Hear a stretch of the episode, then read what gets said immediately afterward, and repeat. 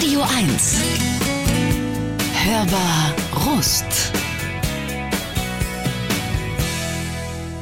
Schönen guten Tag. Sie wissen, dass wir immer tolle Gäste haben. Äh, heute ganz besonders, möchte ich mal sagen. Und ich habe Ihnen zur Einstimmung einen Song mitgebracht, den die meisten von Ihnen kennen werden, Supertramp. Ich liebe dieses Album und ich freue mich immer, wenn ich die zwischendurch höre. Gone Hollywood heißt der Titel.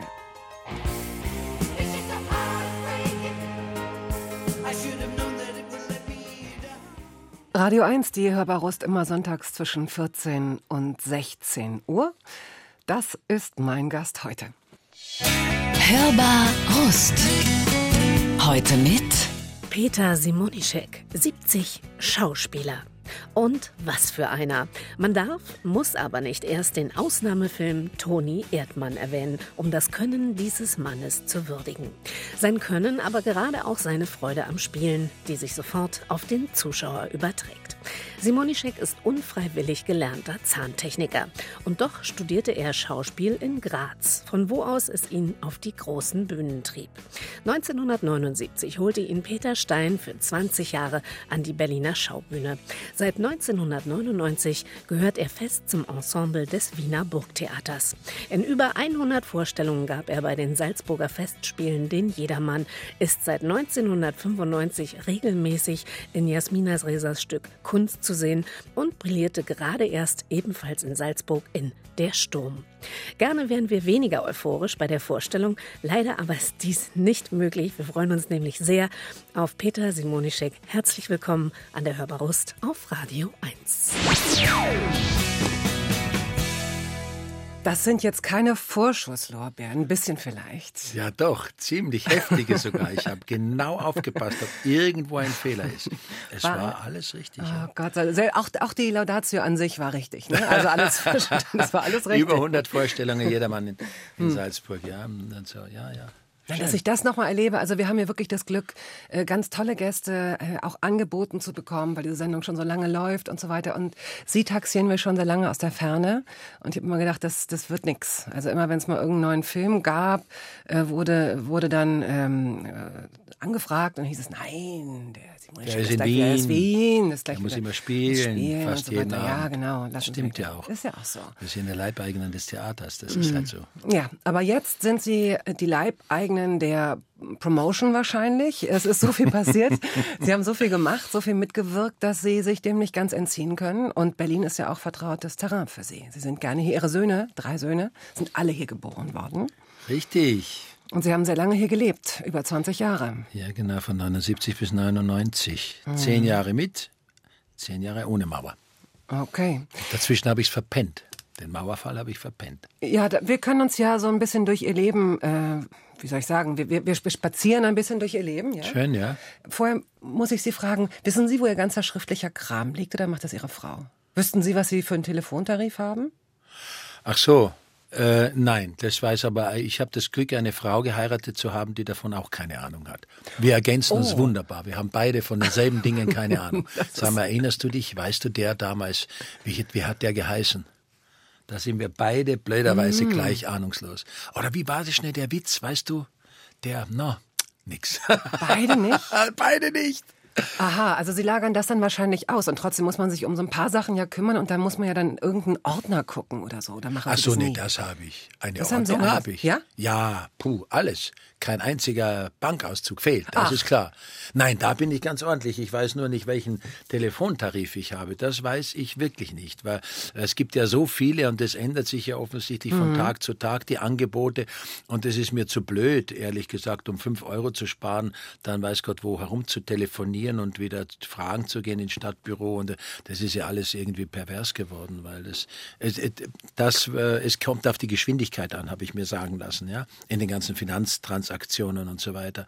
Das hat eigentlich, die Geschäfte haben sich gar nicht wirklich besonders geändert, nur die Geschwindigkeit hat sich so geändert. Und äh, Was denn mit Ihrer Da eigenen. Geschwindigkeit? Haben Sie das Gefühl, dass Ihre eigene Lebensgeschwindigkeit sich auch verändert hat?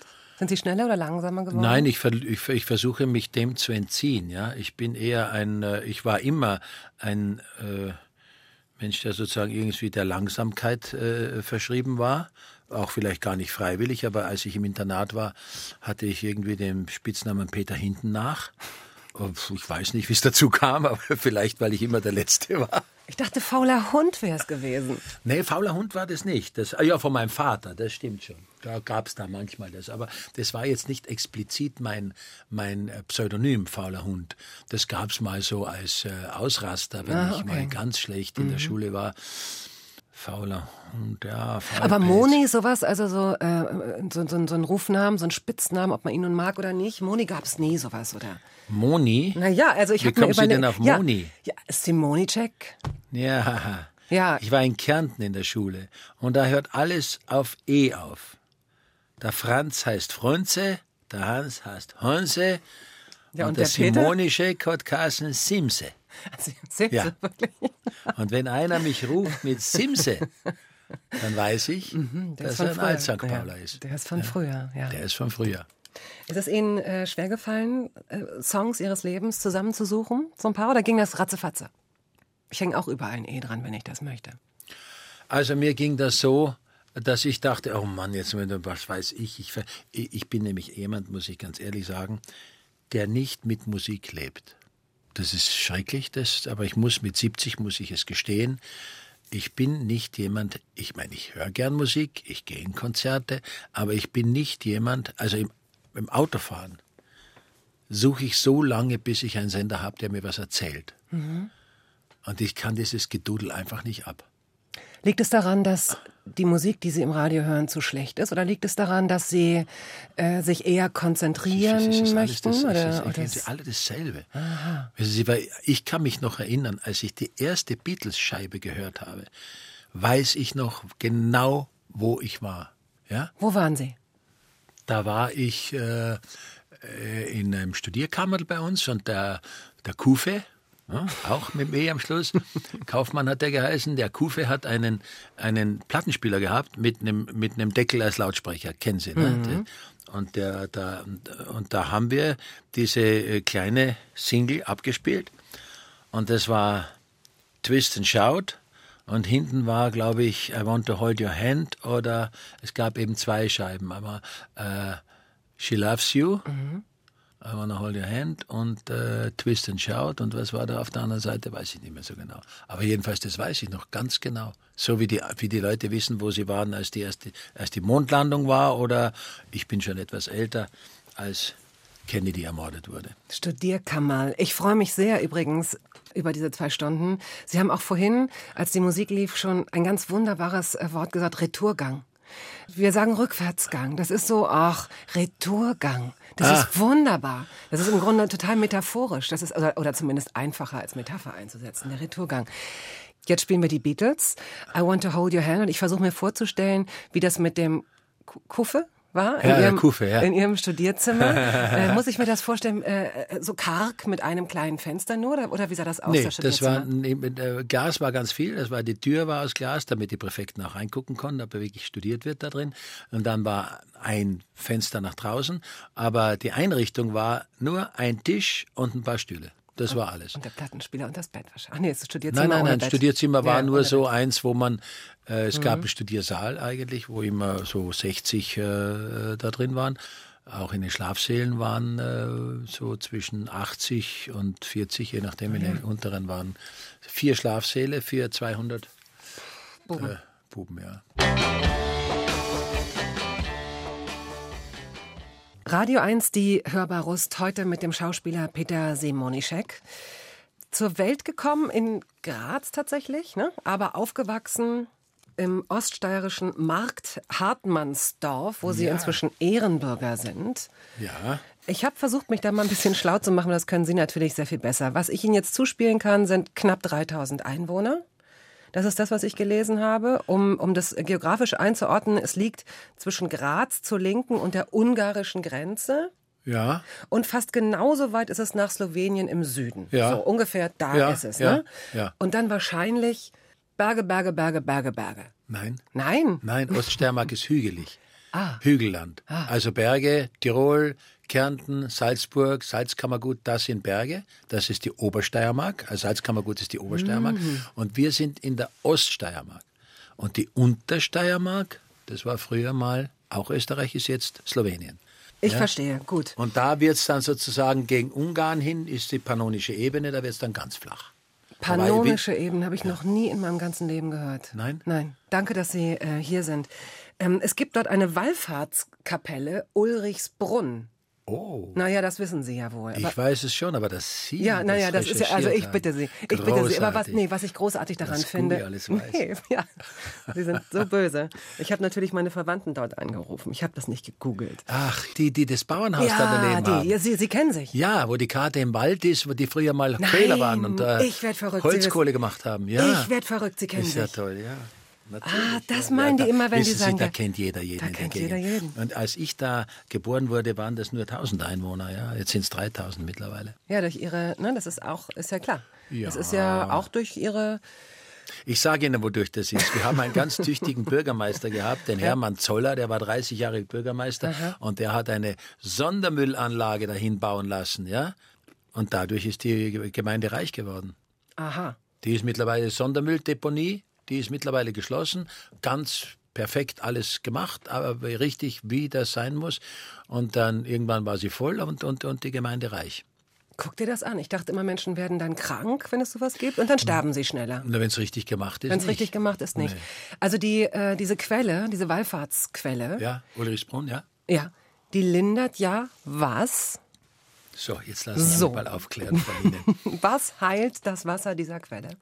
Ich weiß es. Mensch, es gibt da nichts, es gibt da keine Ablenkung, es gibt da gerade mal Strom und Sie wissen das nicht? Ja, ich bin jetzt überrascht, weil ich war da natürlich. Was haben wir denn damit gemacht? Getrunken haben wir es natürlich.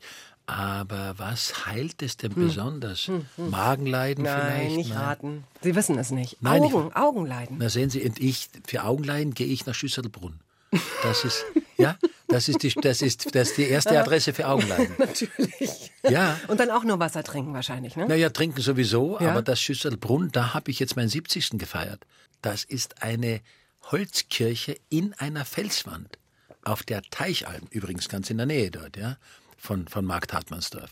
Die ist richtig, die, diese Kirche ist äh, mit Seilen an der Felswand befestigt. Ich meine, die hängt nicht, die steht schon da, aber, aber sie ist befestigt, damit die äh, nicht abrutschen kann. Sind aber nicht so viele gekommen zu ihrem 70. Ne? War ein bisschen äh, unsicher, weil man nicht genau wusste, ob man es überlebt Sie, wahrscheinlich. ja, Sie werden sich wundern, es waren trotzdem 40, 50 Leute da, die alle dahin mitgegangen sind. Und sogar ein 90-jähriger Pfarrer hat sich dahin begeben und uns die Messe gelesen da. Feiern Sie immer so groß oder lag es daran, dass es der 70. Ja, das lag sicher daran. Und dass es meine Frau organisiert hat. Die ist äh, Weltmeisterin in sowas. War es eine Surprise Party? Hat sie das hinter ihrem Rücken gemacht? Komplett. Wirklich? Ja, wirklich. Und ich muss sagen, ein Jahr lang wussten die das alle schon. Und da waren wirklich zwischen 40 und 50 Leute waren da und ich wusste nicht mal, wo es hingeht. Nach der Vorstellung, ich habe im, im Sommer da, den Prospero gespielt in, in, im, im Sturm und äh, nach einer Vorstellung um so um halb zwölf war da ein Fahrer und ein Auto und zwei meiner Söhne und Freunde aus Berlin. Wusste ich, dass die in der Vorstellung sind. Und so, jetzt komm, steig ein, wir fahren los. Aha, na gut, okay. Ich wusste, irgendwas passiert. Also fahren wir los. Und ich dachte, jetzt fahren wir vielleicht, was weiß ich, in dem, zu dem sogenannten Haubenlokal dorthin und so weiter. Wusch, vorbei waren wir. Und dann dachte ich, vielleicht geht's auf diese Alm, auf diese Teichalm, wo mein Vater mir eine Hütte vererbt hat, die seither, die die ganze Familie seither gerne benutzt, zum Skilaufen und so weiter. Und da kann man auch wunderbar wandern. Also dachte ich, da wird's hingehen. Bei der Ausfahrt, wischt, wieder vorbei. Ach. Und dann dachte ich so, jetzt, aber jetzt fährt's wahrscheinlich jetzt nach Venedig. Ja, oder so. Wir reden von halb zwölf in der Nacht oder am Tag? Nachts. Nachts. Und es war mittlerweile drei Uhr. Und ich hatte eine riesen Vorstellung gespielt und war irgendwie schon äh, am Limit. Oh, Und äh, wie gesagt, ich habe einen Hunger. Und schon haben sie irgendwas woher gebracht, so Bier und dann Ding. Ja, jedenfalls um drei, halb vier haben wir dann, waren wir doch auf der Alm, weil diese Ausfahrt, die ich äh, vermutet hatte, die war durch einen Erdrutsch gesperrt. Also wir mussten noch außen rumfahren über einen anderen Pass und so weiter. Und wir sind zu unserer Hütte nach hinten gefahren und da haben meine Frau und der jüngste Sohn gewartet und dann waren wir schon, äh, die drei Söhne waren dann schon da und ich dachte, na gut, okay, jetzt schauen wir, was da wird. Also irgendwas. Keiner hat was verraten. Und dann konnte ich mich vor lauter Aufregung, konnte, ich mich, konnte ich gar nicht schlafen, ja, obwohl ich eigentlich schon über drüber war. Und um sechs, halb sieben höre ich schon die Autotüren. Ich habe überhaupt nicht eingeschlafen. Ich, ach, das wird schon, das sind schon Stimmen und so. Und plötzlich laut der Triumphmarsch aus AIDA über weiß ich wie viele Lautsprecher. Da ich, was ist das jetzt? Ich gehe am Balkon raus, sehe die Ballonfahrer von ähm, Puch bei Weiz, wo ich Ehrenmitglied war, weil ich da bin ich ein paar Mal mitgefahren mit dem Ballon.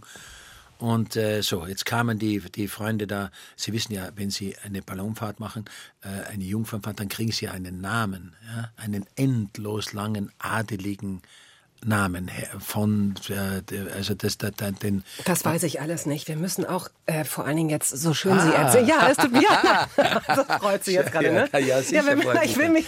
Nein, aber das muss ich fertig erzählen. Ja, ne, unbedingt. Dass die natürlich mit dem Ballon da waren und, die, und diese Feuersäule pff, von dem Korb da in den Himmel steigen ließen und das, das zum Triumphmarsch. Das war der Anfang von zwei wahnsinnigen Tagen, an dessen zweiten abends ich wieder die Vorstellung gespielt habe in Salzburg. Oh mein Gott. Wieso können Sie das? Ach, weil man sich ja schon irgendwie darauf einstellt, dass am Geburtstag was passieren muss. Ne? Ja. Dann, da wird auch, äh, und das war dann unglaublich, was da alles noch kam. Gut. So, wir hören die Stones und Sie müssen da jetzt nichts zu sagen, weil die Zeit fortgeschritten ist. Wir haben noch drei halbe Stunden und ich weiß, es gibt nämlich einen Punkt in Ihrer Biografie, wo die Stones eine Rolle spielen und darauf will ich hinaus. Den erzählen wir gleich. Wir machen das sozusagen als Cliffhanger. Peter Simonischek ist heute zu Gast in der Hörbar.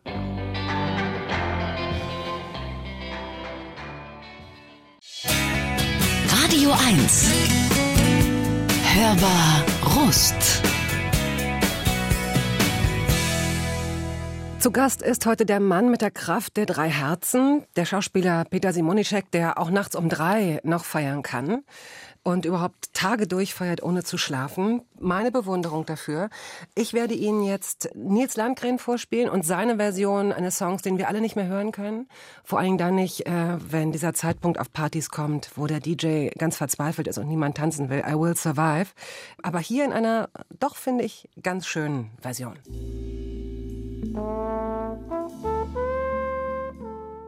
Radio 1, die Hörbar Rust, heute mit dem Schauspieler Peter Simonischek und im Hintergrund verschwindet die sehr schöne Version von I Will Survive von Nils Landgren. So, Herr Simonischek, am 6. August 46 in Graz zur Welt gekommen. Eine Schwester habe ich gefunden, ein Vater, eine Mutter, der Vater Zahnarzt. Dentist. Oh, Entschuldigung. Wissen Sie, was das ist? Naja, ist das dann tatsächlich nur der Zahntechniker? Nein, nein, nein. Dentist, diesen Beruf gab es. Äh bis nach dem Krieg. Ich weiß nicht, wann der letzte Dentist verstorben ist. Da ist dann, äh, musste man, um Zahnbehandler zu werden, Medizin studieren und dann eine, eine Ausbildung zum Facharzt machen, wie ein Augenarzt oder Hals-Nasen-Ohrenarzt oder Zahnarzt. Mein Vater hat es noch gelernt. Das hat man erlernt bei einem Meister, den Beruf des Zahnbehandlers. Der Dentist und mein Vater war beides Dentist und Zahntechnikermeister. Was für ihn und für auch seine Patienten einen Vorteil hatte, dass jemand kam und gesagt, und hat sich das angeguckt. Mhm. Und hat es dann präpariert und hat dann den Zahnersatz selber für diesen Patienten mhm. gemacht. Ja, heute ist es ja so, dass die, die den Zahnersatz machen, die sehen den Patienten ja nie, erstens mal. Und meistens sitzen sie auch noch auf einem anderen Kontinent. Es wird noch gespenstischer. Meistens gibt es sie bald gar nicht mehr, weil ein kleiner seelenloser 3D-Drucker im mhm. Hinterzimmer steht ja. und so ein äh, Ding da an. Genau. Ja. Können Sie zwei Stunden warten bitte, dann kriegen Sie es gleich eingesetzt. Klack. Komisch, bei ne? bestimmten Sachen kann das gehen, ja. Mhm. Nicht bei allen. Bei Implantaten und so, da muss man schon warten, nicht, bis das, bis das richtig verwachsen ist. Jetzt so fragt man sich natürlich, woher weiß er das, weil er es selbst auch gelernt hat. Sie mussten wollten, naja, mussten ich auf Druck dann, des Vaters hin. Ne? Zahntechniker genau. lernen, genau. ja, naja, auf Druck des Vaters. Der hat halt, der wollte, wie man so sagt, äh, mein Bestes, nicht? Das ist doch klar. Mein Vater war 45, ist aus dem Krieg gekommen, sechs Jahre war er bei, bei der Wehrmacht. Dann hat er glücklicherweise am Kriegsende Scharlach bekommen und war in Quarantäne. Dadurch musste er nicht in die Gefangenschaft. Und im 46 bin ich geboren. Das passt ganz genau zusammen alles. Ja. Also dann Haben Sie mit ihm oft über den Krieg gesprochen oder gar nicht? Doch, doch, schon. Der hat mir dann auch so sein Soldbuch gezeigt und so weiter. Aber er war eher jemand, der gesagt hat, also mir hat er immer gesagt, es ist einfach schlimm, dass man, dass er seine Jugend verplempert hat da, ne? Für nichts. Er hat gesagt, das war das Überflüssigste überhaupt. Weil sie hatten nichts am Schluss, ne? Ist ja ganz klar, gar nichts. Meine Mutter, mein Vater, zwei Fahrräder, die wurden ihnen geklaut. 20 Schilling pro Kopf und Nase zur Währungsreform und das war's. Und dann ist er halt vom Bauernhof zu Bauernhof gegangen und hat gefragt, ob die Leute irgendwas, ob die irgendwas brauchen an den Zähnen so und dann hat er was mitgenommen, was er dafür gekriegt hat. Brot, Milch, Fleisch. Was war Ihre Mutter für eine Frau? Die ist 86-jährig gestorben vor ein paar Jahren. Was war, wie würden Sie sie beschreiben? Meine Mutter war Buchhändlerin vom Beruf in Graz, in einer der größten Buchhandlung von Graz damals. Und äh, für sie war das nicht leicht, dass mein Vater sie dann sozusagen zusammengepackt hat und äh, aufs Land gebracht hat, nämlich nicht irgendwie in die Kleinstadt, sondern damals war Hartmannsdorf, das hieß noch nicht Markt Hartmannsdorf, das ist erst zum Markt erhoben worden, als ich so 16 war. Mhm. Das war ein richtiges Bauerndorf, wo es nur von Ortstafel zu Ortstafel äh, gerade mal asphaltiert war und bis dahin war eine Staubstraße, danach wieder. Und äh, da hat mein Vater eine, eine, eine Planstelle eine, äh, bekommen, vom, vom, eine Krankenkassenstelle. Wissen Sie, damit man Krankenkassen haben kann, gibt es bestimmte Planstellen, die müssen erstmal frei werden. Und da hat er sich, da ist er wohin gegangen, wo schon vorher ein Zahnbehandler war, der dort aber aufgegeben hat. Mein Vater hat gesagt, nee, das traut er sich zu und recht hat er gehabt. Er hat fleißig gearbeitet und wollte natürlich dann das weitergeben. So war das damals. Da wollte man einen Nachfolger haben. Ist ja so gekommen, Ihre Schwester hat die Nachfolge später übernommen, ne? Nein. Gut, aber tatsächlich war es wahrscheinlich auch immer Wie noch so in der. Schwester. Wie sie heißt, das habe ich nicht gefunden. Sie sind so gemein. Äh, wie heißt sie denn? Ulrike heißt sie. Ulrike. Ja, und die macht das, hat das wirklich. Zu meiner großen Erleichterung hat sie das gemacht. Und ist heute noch glücklich. Da hat auch noch ein Zahnarzt geheiratet. Ja, guck. Und das, was früher Einöde war, ist heute Idylle wahrscheinlich, ne? Ja, Ein kann man bisschen. so sagen. Man ist ja. ja heute, man ist ja heute ganz anders vernetzt. Also Äh, das heißt, man hat ja die Möglichkeit, man hat, ja, es war wahrscheinlich idyllischer früher, auch vor der Recycling, Also vor der Mülldeponie. die ja aber sehr gut abgewickelt wurde. ja, die wurde wirklich ja, ja, sehr, die wurde gut sehr gut abge- Das ist abgewickelt. völlig okay. Ja, ja, das ist völlig okay. Gut, ähm, Sie waren mit Sicherheit auch ein ganz lustiger, netter Junge, aber irgendwie kam es ja, dass Sie auf dieses Internat gekommen sind. Lag das daran, dass da nicht genug Schulen äh, Ja, um, um es gab einfach keine Möglichkeit, Matura zu machen, was man hier als Abitur bezeichnet. Wir sind nach Kärnten gekommen, auf ein, ist das so ein, so ein, so ein Kloster gewesen? Ja, ein katholisches äh, Internat, also äh, von, von, von Benediktiner Patres betriebenes Konvikt hieß es. Konvikt Josephinum St. Paul im Lavantal, in einer der schönsten Gegenden Europas. Traumhaft schön. Ja. Lavantal ist einfach wunderschön. Von wann bis wann waren Sie da, altersmäßig? Von 56 bis 65. Das ist ein Jahr zu viel, ne? stimmt. Bei uns dauert es eigentlich nur acht Jahre. Nein, das, ist so Aber lustig. ich habe es mir ja, so gut gefallen, das dass ich ja. dann Die ein Gegend Jahr länger. einfach schön. Die Gegend war so schön, dass ich es ein Jahr länger gemacht habe. Ja, ja, ich wollte eigentlich nur das Alter wissen. Also ich wollte eigentlich nur wissen, wann Mit man sie da, zehn mit kommt zehn man hat dahin. man sie darauf geschickt. Okay. Ja, das ist schon, das ist schon, also da kommen sie noch nicht mal an die Türklinken hoch, obwohl ich immer schon, aber, aber das, äh, es ist von einem Einfamilienhaus mit, es ist unglaublich, die, diese, dieser Dimensionswechsel, das ist mir so gegenwärtig. Das glaube ich. Mit anderen Jungs zusammenzukommen kann ja sehr schön sein. Also je nachdem, wie man selbst ist.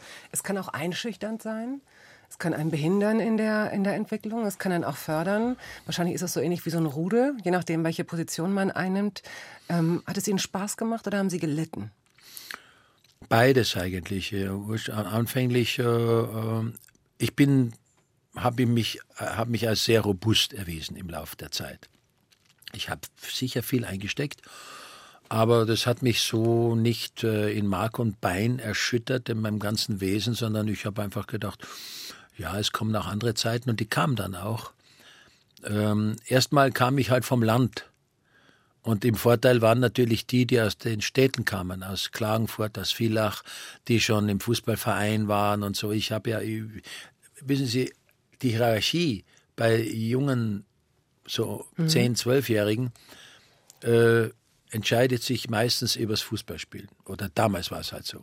Wenn einer kicken kann, ist er der Chef. Und äh, ich war eine ziemliche Flasche. Sie hatten Ich war sportlich ein Ei, wie man so sagt. Ja? Eine Pflaume, eine Flasche. Und haben Sie sich dann durch Humor hervorgetan? Oder, oder haben Sie einfach, haben Sie das beobachtet und Ihre Stelle, Ihren Platz gesucht? Wie würden Sie das beschreiben? Ja, da kam mir dann natürlich die Theatergruppe entgegen. Nicht? Dann mhm. gab es eben nicht nur Fußballspieler, sondern die waren zwar die, die waren die Tonangebenden und so. Und ich wollte da immer dazugehören, aber da macht man sich nur unglücklich, ja. Schließlich, Sie wissen ja, wie das geht, nicht? Äh, da lauft man runter und wie viel sind wir? Äh, äh, zwölf Leute, gut, super.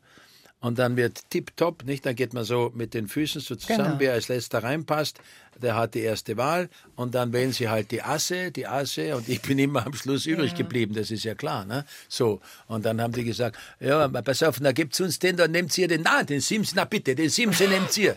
Na, wir nehmen den Simse, na bitte nicht, tut uns das nicht an. Na, Simse, du gehst da. Na, was, was? Na, Simse, du bist Schiedsrichter. na, da hätten sie, da konnten sie sich am allerbesten rächen, wenn sie mich fragen. Als Schiedsrichter haben sie doch eine ganze Menge Macht. Ja. Ähm, STS kannte ich überhaupt nicht. Das ist, äh, also wie kann man die nicht kennen? Dreimal Gold, elfmal Platin, dreimal Doppelplatin und einmal fünffach Platin. 2,5 Millionen verkaufte Alben. Das ist jetzt wirklich gegoogelt. Und Sie ähm, kennen, ich kan nein, nicht. nein, ich kannte die nicht. Haben Sie sie gehört? Nein. Ich habe sie auch nicht gehört. Ich wollte mich überraschen lassen. Ja, das tun wir. Wollen Sie uns noch helfen? Mit, wollen Sie uns ein, einweisen sozusagen? Ja, ich würde sagen, alle Österreicher, die hier jetzt in Berlin zuhören, sollen sich mal ein Päckchen Tempo zurechtlegen. Oh Gott, ist das so ein, so ein trauriger Song? Hören wir uns doch ja, mal an. Ja, okay, gerne.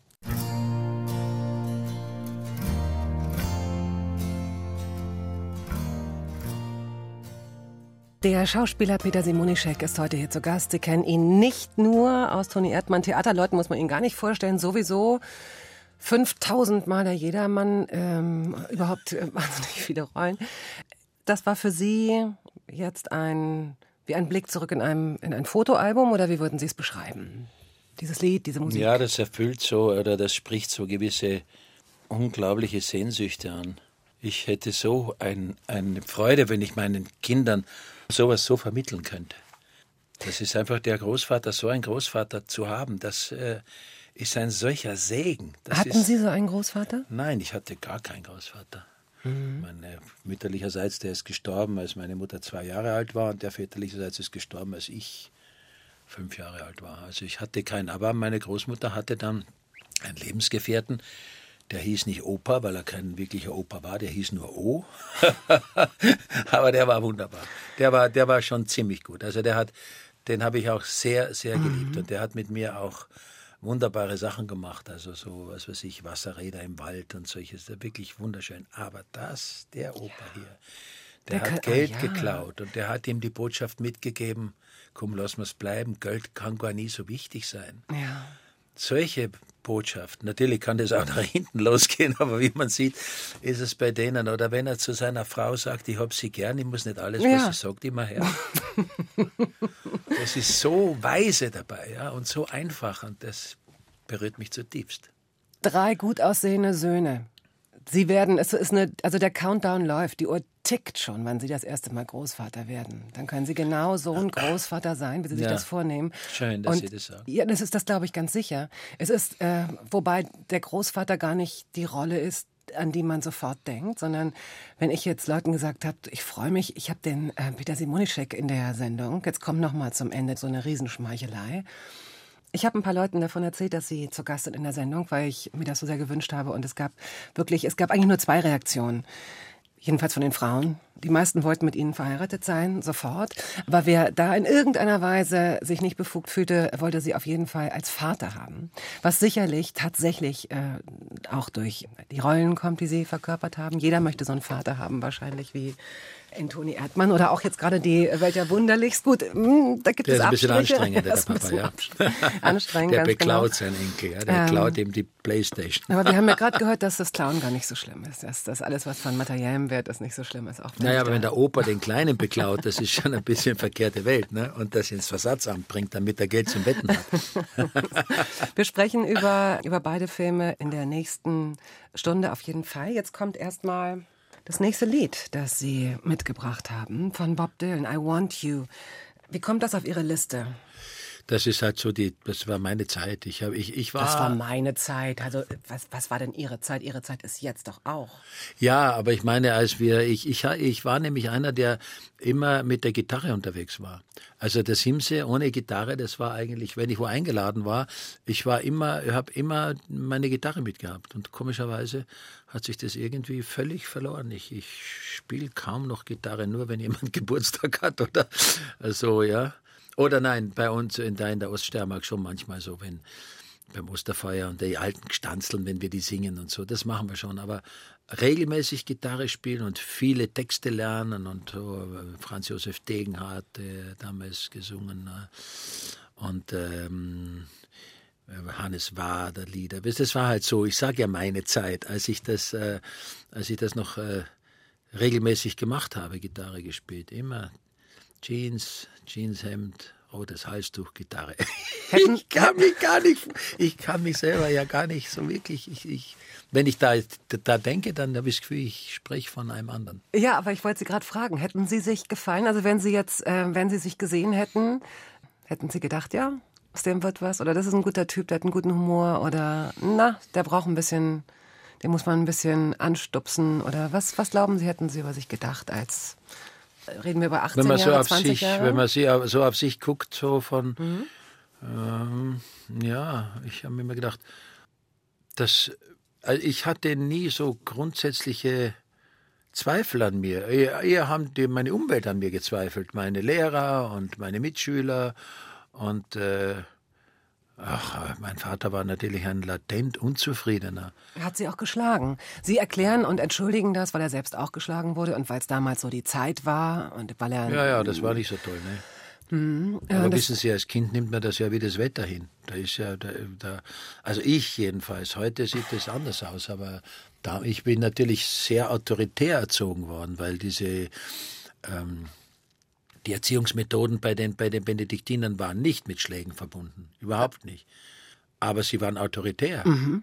Das ist ganz klar. Und daraus muss nicht unbedingt erwachsen, dass man sich in sich selbst wohlfühlt und sich selbst sicher ist. Eigentlich entsteht durch sowas, entstehen auch Selbstzweifel, kann ich mir vorstellen. Also wenn wenn es mit dem Vater zu Hause so ist und wenn man dann auch noch so autoritär ist, ist es ja schön. Ja, es ist ja schön. Habe, komischerweise hatte ich immer großes Vertrauen zu mir selber. Gut ich hatte nie das Gefühl, irgendwie ein Underdog zu sein. Auch wenn ich so behandelt wurde, weil ich nicht Fußball spielen konnte und so, ja.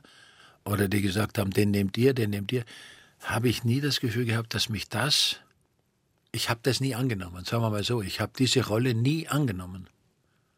Ich habe zwar darunter gelitten und, und wollte schon dazugehören, aber ich dachte, na, dann gehöre ich halt woanders dazu oder so. Also dann kam das Theaterspielen und das hat mir wahnsinnig Spaß gemacht und da war man dann mhm. auch mehr. Ist das Erste, dieses Gefühl, von dem Sie sprechen, ähm, würden Sie das mit Gottvertrauen erklären oder ist Ihnen das zu sehr besetzt? Urvertrauen, besseres Wort? Ja, Urvertrauen? ich habe nichts gegen Gottvertrauen, aber Urvertrauen mhm. ist mir eigentlich äh, irgendwie nachvollziehbar, mhm. ja, weil das, äh, das Urvertrauen bezeugt oder oder oder äh, Kommt so aus sich selbst beruft heraus, ne? nur ja, ein, mhm. ein, ein, ein gewachsenes oder mhm. ein, ein, eins, das schon immer da war. Ein Gottvertrauen, dann müsste man nochmal nachdenken oder nochmal Sprüchsprache halten, was, äh, was man darunter versteht. Ja. Die erste Stunde ist rum. Wir hören jetzt also Bob Dylan, I Want You und gleich geht's weiter mit Peter Simonischek.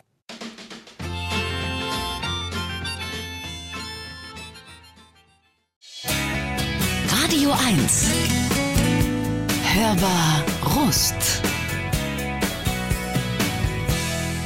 Zu Gast ist heute der Schauspieler Peter Simonischek und ich habe Ihnen Nick Drake mitgebracht mit Saturday Sun.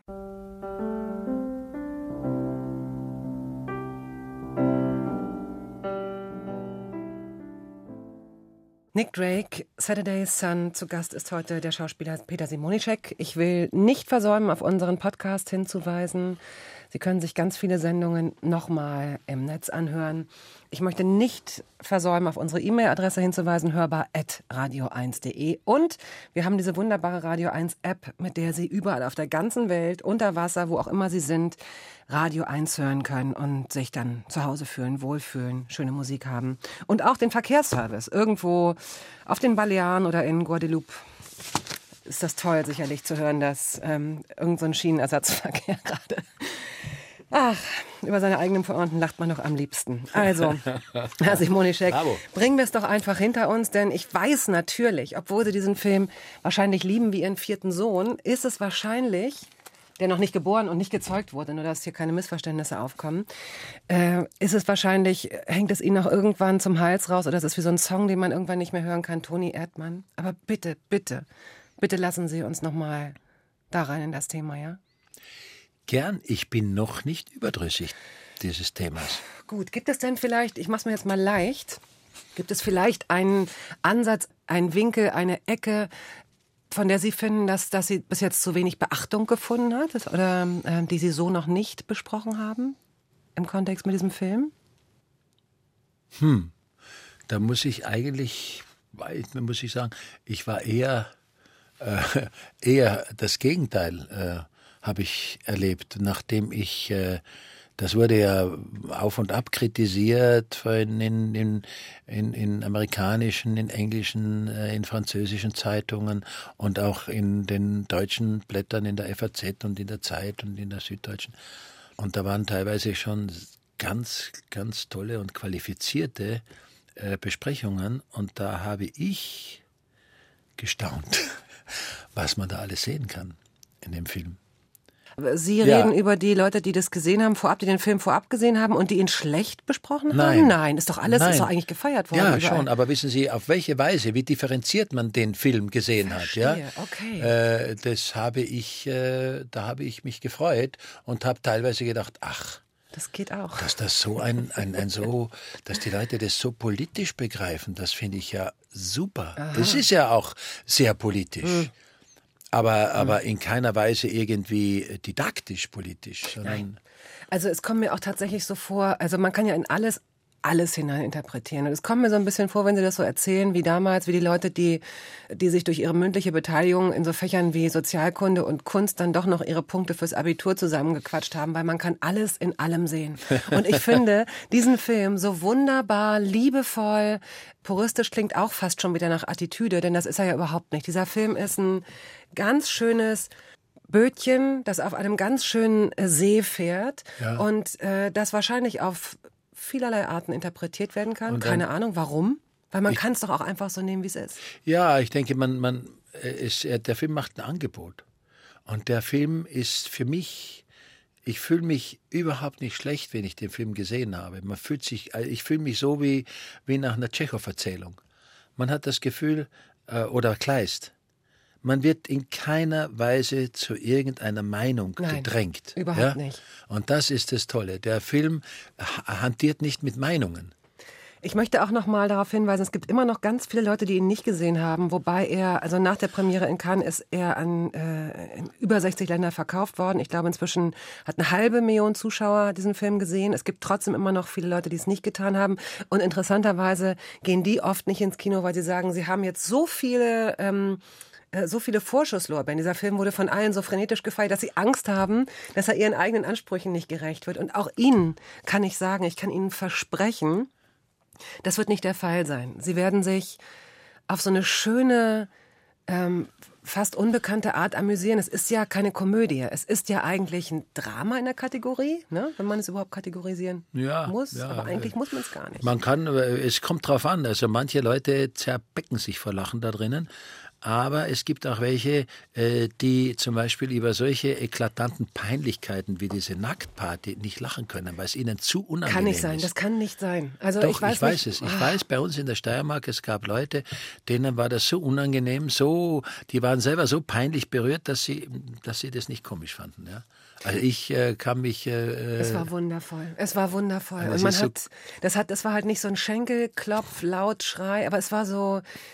Ähm, jemand, der den Film nicht kennt, wird jetzt auch auf die völlig falsche Bahn geführt, wenn man hört eine Nacktparty. Ja, aber das klingt so nach, äh, weiß ich nicht, äh, Ja, äh, äh, Ballermann 6 oder was? ja, oder nach, weiß ich nicht. Also das hat ja, es gibt ja nichts Unerotischeres als diese Szene eigentlich. Und ja. jeder weiß das auch, jeder, ja. der da drin sitzt. Ja.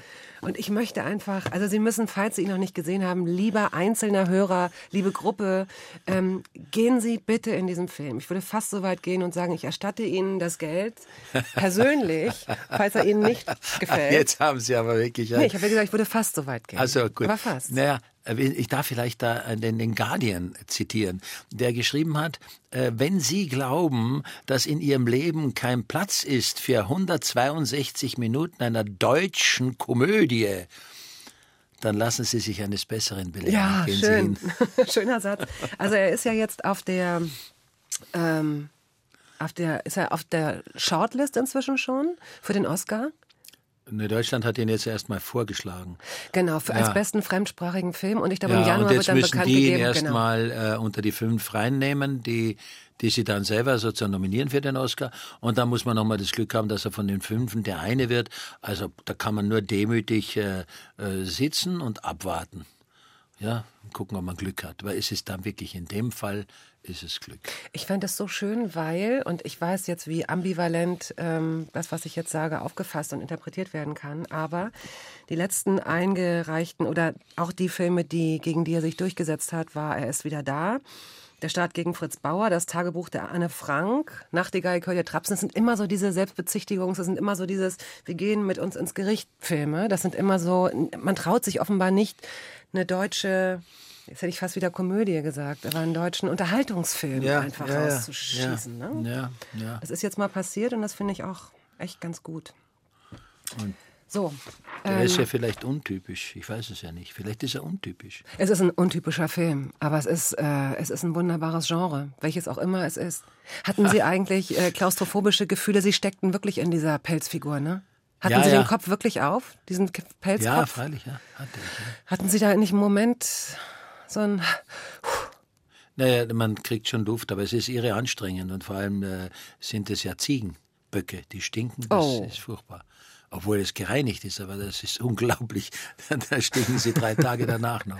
Und Frau Ade, die Regisseurin, die hat auch, glaube ich, die war ziemlich erbarmungslos. Die hat sie, das haben sie in einem Interview gesagt, sie haben es natürlich sehr schön formuliert, ähm, Sie hat sie wieder und wieder antreten lassen zur selben Szene, bis alles Schauspielerische verloren war oder sowas. Wie haben Sie das formuliert?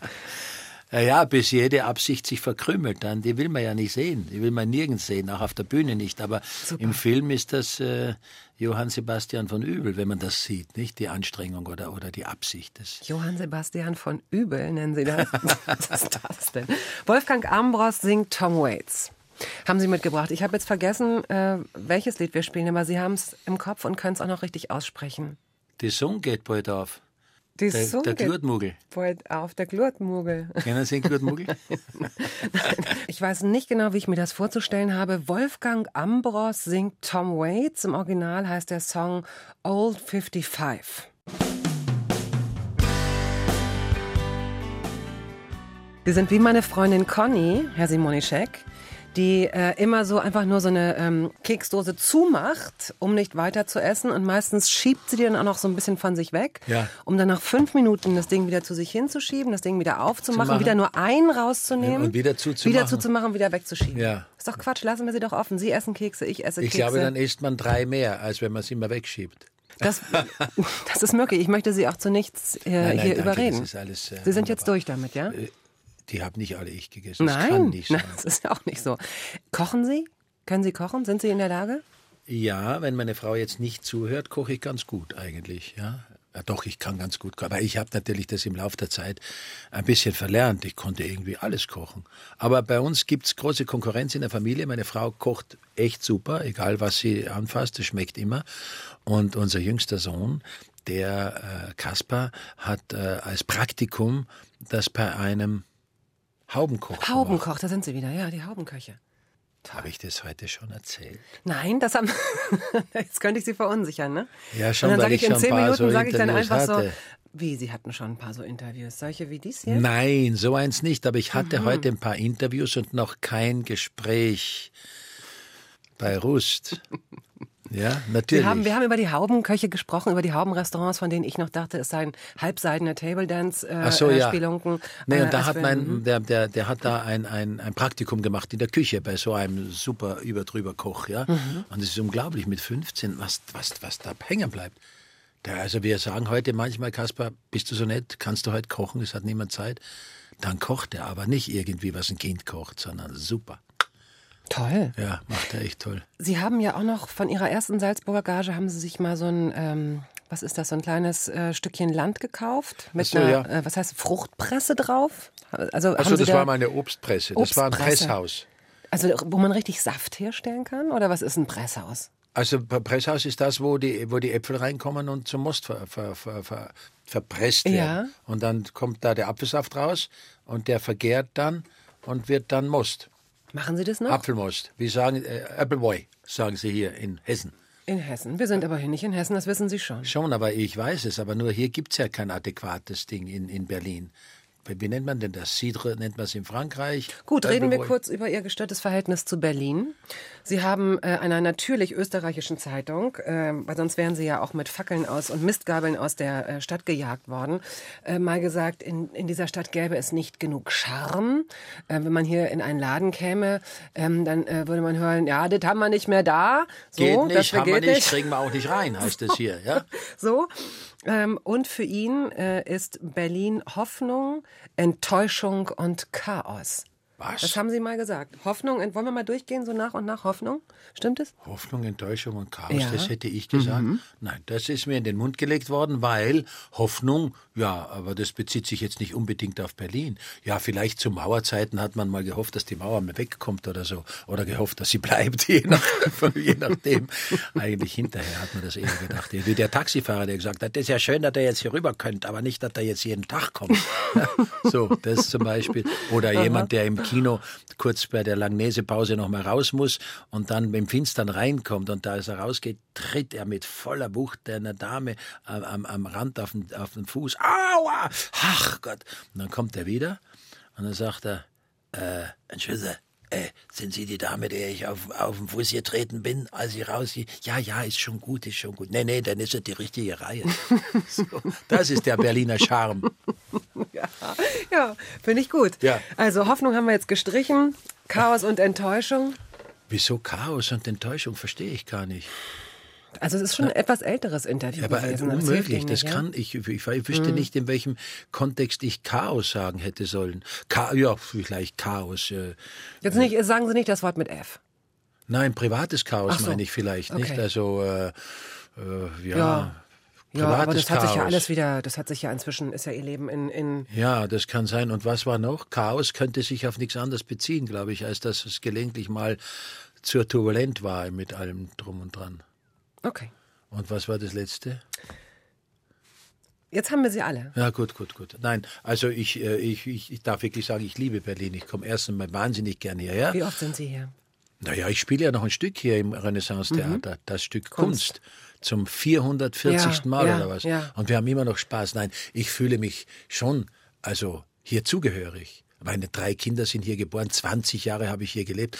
Aber ich kann jetzt nicht sagen, ähm, also ich würde nicht die Hybris haben und zu sagen, ich bin ein Berliner. Ja, also das ist. Äh, Sie würden, nee, nö, das, ist, das darf auch, glaube ich, kaum jemand. Würden Sie, ähm, wenn Sie jetzt die Angebote bekämen, ähm, ich, zurück zur Schaubühne oder würden, für zwei Jahre, sagen wir mal, oder für drei Jahre, zurück zur Schaubühne oder würde Sie die Volksbühne mehr reizen? Also für drei Jahre würde ich wahrscheinlich äh, nicht hergehen. Es sei denn, äh, es passiert in meinem Privatleben was. Was Ihnen zu lang fürcht- wäre. Mhm. Ja, also ich würde gerne ein Stück machen, ja, ohne weiteres. Also wenn es ein interessantes Angebot gibt von äh, vom BE oder vom DT oder oder eben von der Volksbühne, sofort, ganz klar, würde ich machen, natürlich, gern.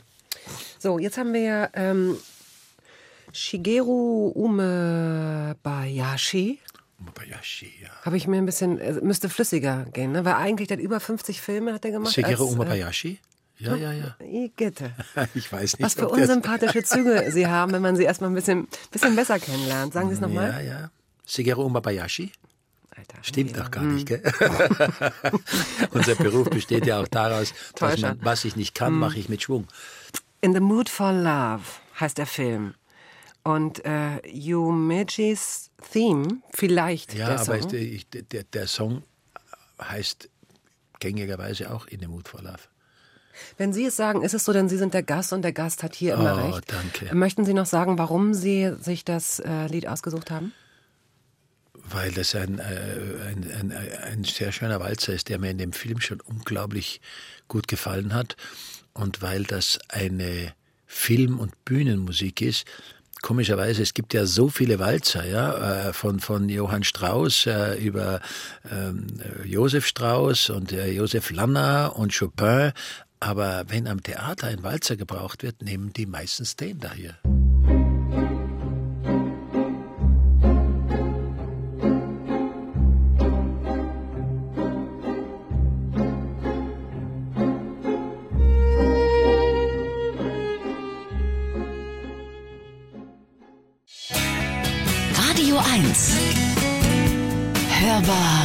Rust. Wenn Sie älter sind als 40, dann kennen Sie noch Leo, dieses singende, weiß ich nicht, so punk-new-wavige Früchtchen. Und die hat äh, Amoureux Solitaire gesungen. Und das haben Nouvelle Vague einfach nachgesungen. Und ich finde in einer sehr, sehr schönen äh, Version. Zu Gast ist heute der Schauspieler Peter Simonischek.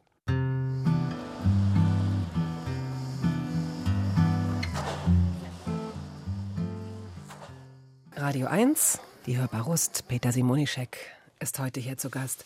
Wir haben eben über Toni Erdmann gesprochen. Jetzt sprechen wir mal über die Welt der Wunderlichs, ein Film, der am, ich glaube, 13. oder 15. Oktober anläuft. Oh. Ah, 13. Oktober. Dabei ist, also die Hauptrolle spielt Katharina Schüttler, diese wunderbare Frau. Regie führt Dani Levy, dieser wunderbare Mann. Und überhaupt ist die ganze Besetzungsliste super, bis auf wenige Ausnahmen.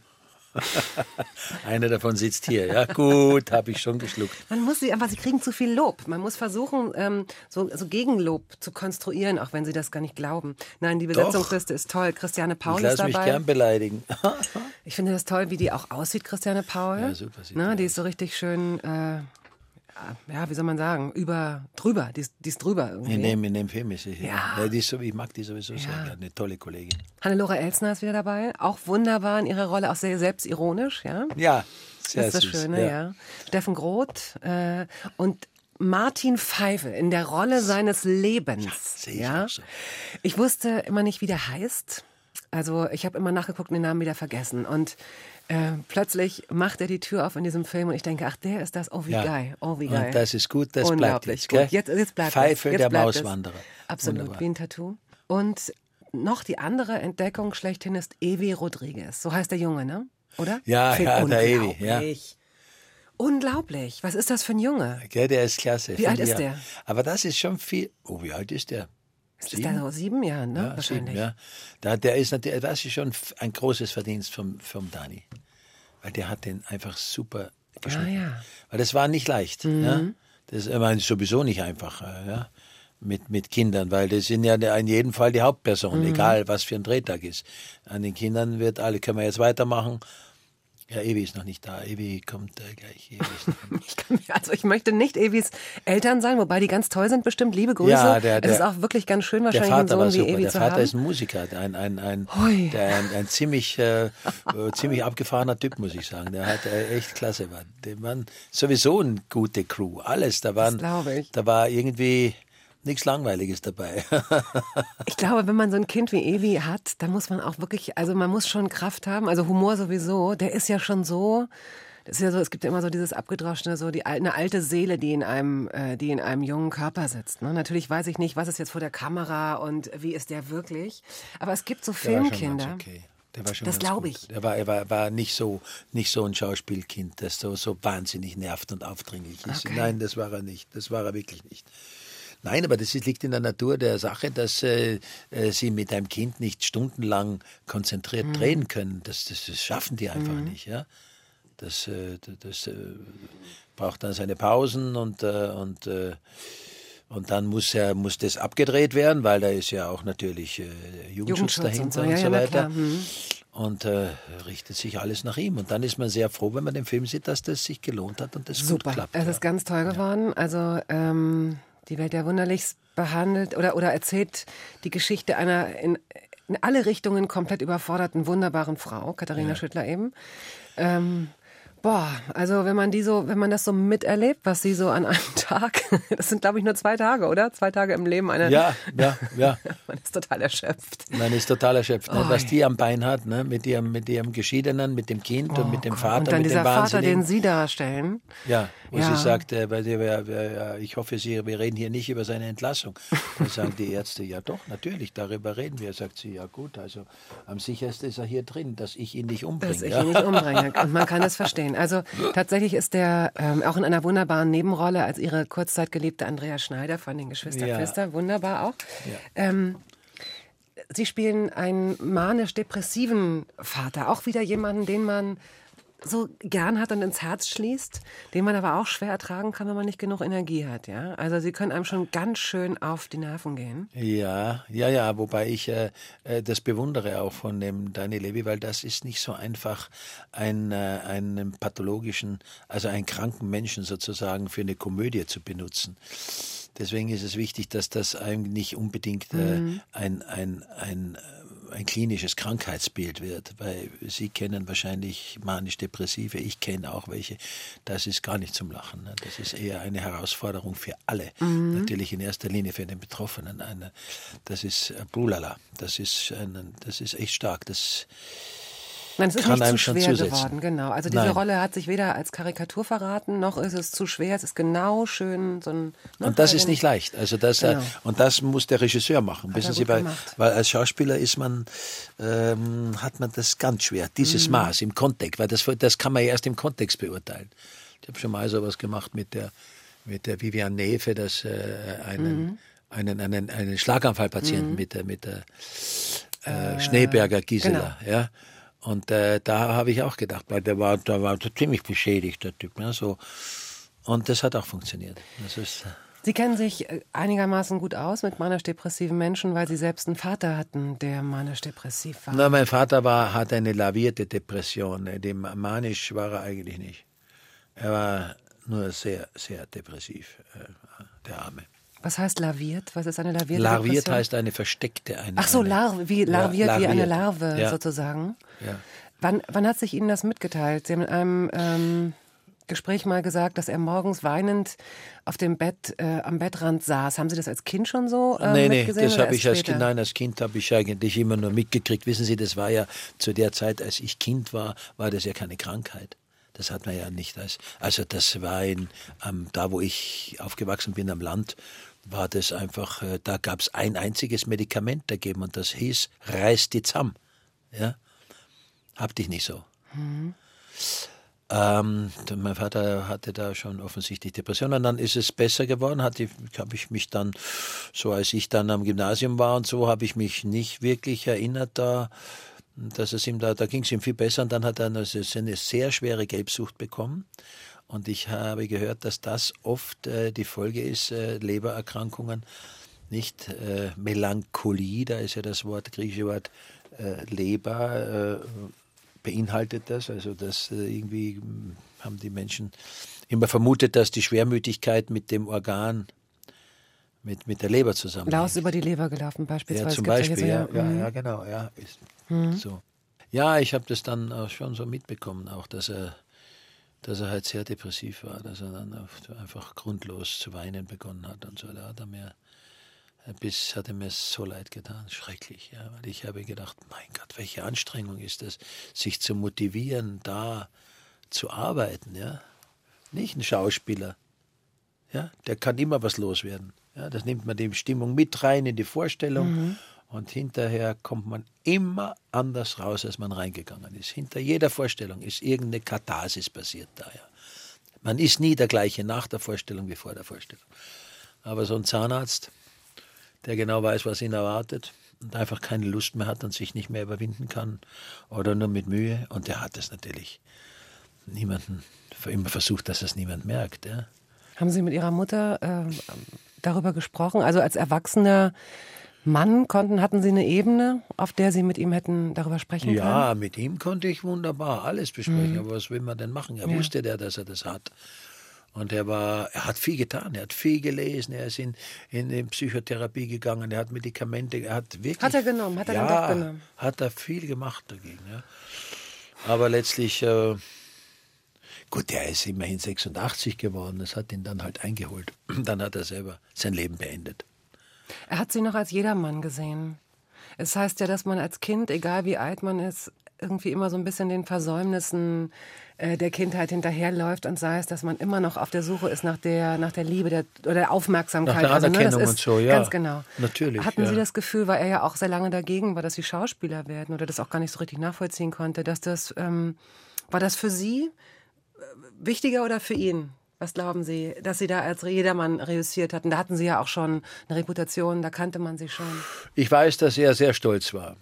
Jetzt zwar nicht direkt von ihm, aber von seinen Kollegen und Freunden, die mir dann immer wieder gesagt haben, wie stolz er ist, der Vater, und wie er erzählt von mir und so. Ja. Ich mochte das natürlich, klar, ich wollte schon die Anerkennung von meinem Vater, das ist ganz wichtig. Also war mir sehr wichtig. Und damit war ich auch nicht allein. Ich weiß, groß, Bob Wilson hat immer die Geschichte erzählt, dass sein Vater, der kam, kommt ja aus Texas, ja, aus der konservativsten Gegend äh, der USA. Und äh, der war, äh, hat mit, war selber Autist äh, und hat dann mit autistischen Kindern gearbeitet. So kam der zum Theater, Robert Wilson.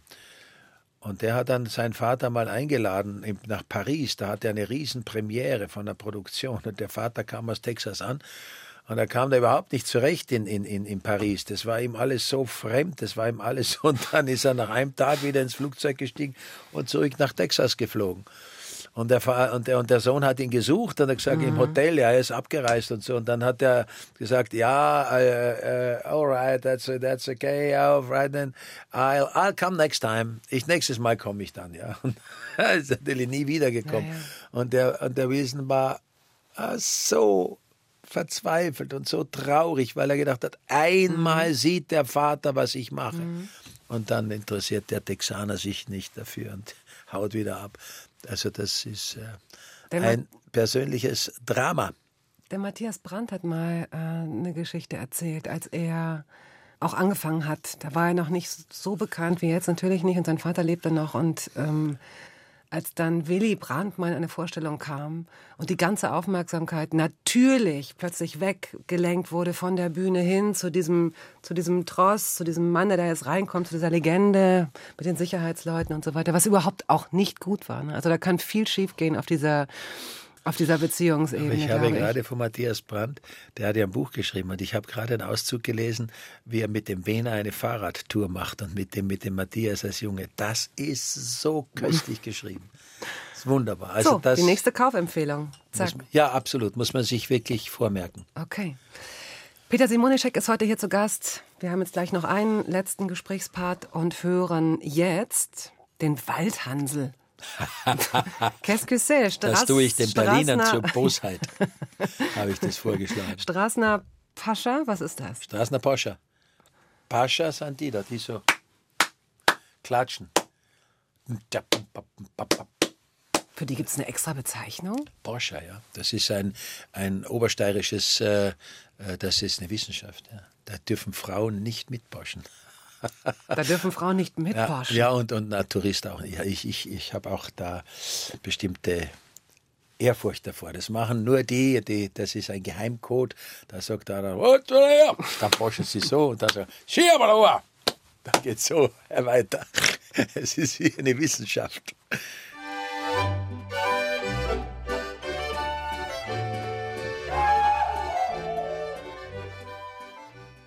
Haben Sie ein bisschen mitgeklatscht? Peter Simonischek weiht uns ein, schenkt uns auditive kleine Stückchen seiner oststeirischen Heimat. Oststeirischen Heimat, ja. Schmankerln, ja. Ähm, bevor wir jetzt auf das Stück Kunst nochmal hinweisen und überhaupt unsere letzten Minuten mit irgendwas verbringen, wir hatten uns vorgenommen, bevor die Sendung anfing, dass wir über das Haarmilchproblem sprechen.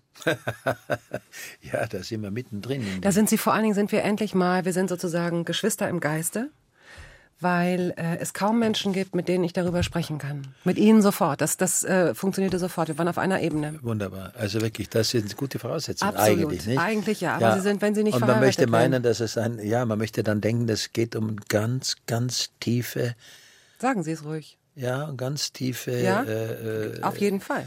psychische Zusammenhänge und so nicht. Dabei geht es eigentlich nur um Haarmilch. Es geht- aber um die Tatsache, dass man Haarmilch ist einfach eine, eine, eine Kulturlosigkeit, die schon zum Absolut. Himmel schreit. Haarmilch ist das Laminat des Kaffees, wenn man so Ja, möchte. Und äh, kein Mensch versteht, ich verstehe nicht, Sie verstehen nicht, warum sich äh, irgendwelche Cafés Maschinen kaufen, anschaffen, die mehrere, ach, wie viel, wie viel kosten die? 11.000, 15.000 Ja, ja, Euro sowas, manchmal. ja, so eine richtig große Espressomaschine, ja. Und teuren Kaffee, der dann noch gemahlen Ja. wird, ganz frisch. Und dann eine Haarmilch dazu, ne? Das und das ist völlig umsonst dann, weil die Haarmilch äh, ver, ver, ver, verschandelt den ganzen Oh. Geschmack. Aber wissen Sie, was Ähnliches gibt es ja überhaupt in der ganzen Kaffeekultur.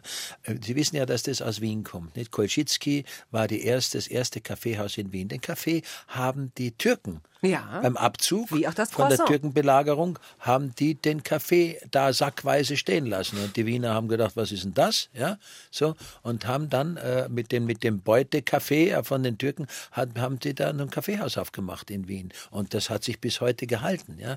Aber, nun muss man sagen, nun muss man aufpassen, dass man keinen Namen nennt.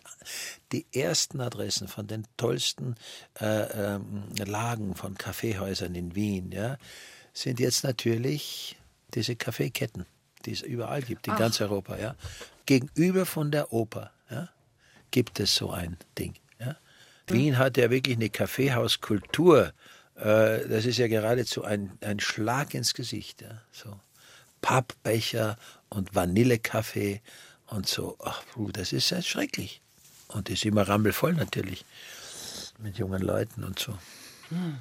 Gut, wir haben es thematisiert. An uns liegt es nicht, äh, wenn es weitergeht. Wir haben es endlich mal benannt. Und äh, ich glaube auch, diese Welt wäre eine bessere, wenn man nicht Ja, aber man kann missionarisch unterwegs sein. Eben. Zwar in Und eigener sind wir. Sache, ja, Und klar. Immer wir. wenn ich zum Film, beim Film, wo anfange, Catering, dann sind die unheimlich nett und schon am zweiten Tag gibt es zumindest eine normale Milch. Ja. Das ist gut.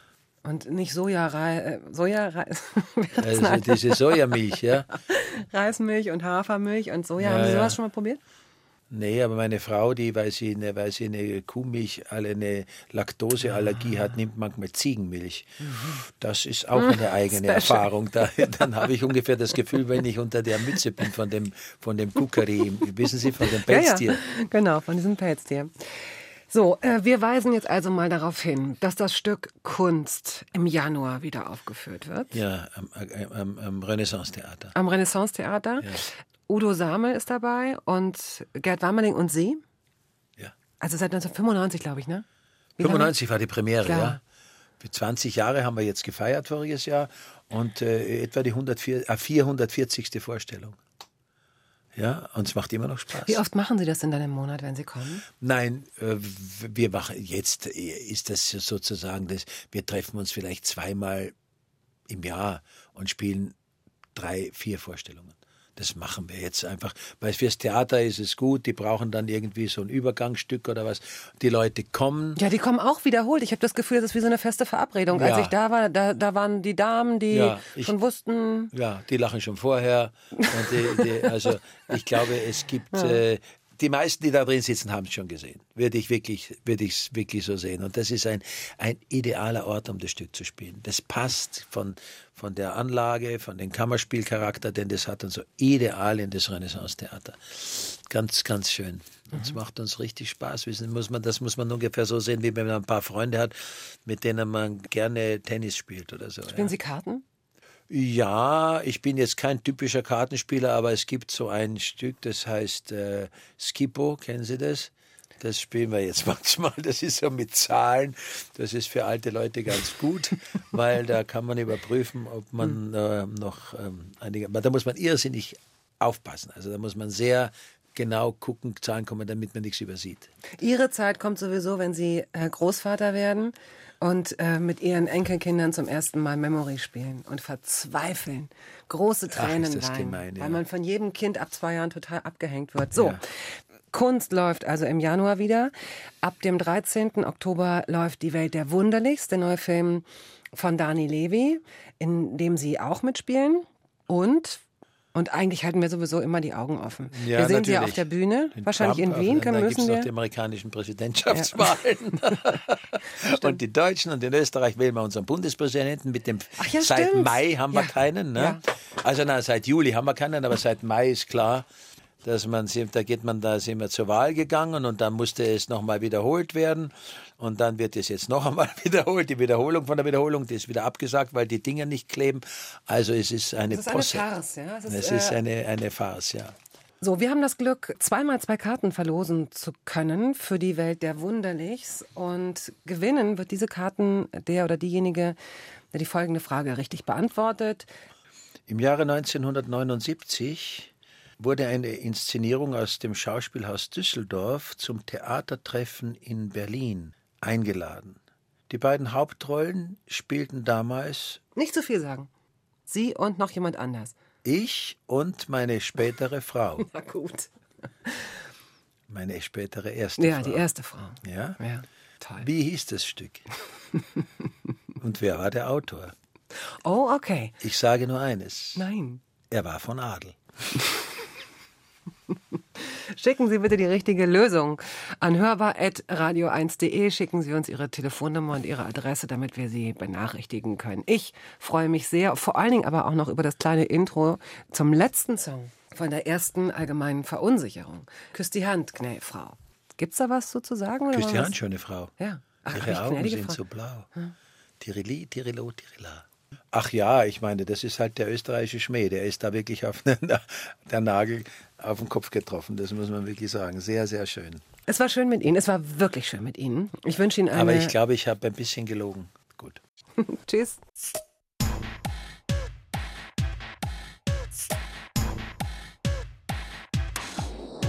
Ein Mann geht ins Lokal, sucht die Dame seiner Wahl. Radio 1. Hörbar Rust.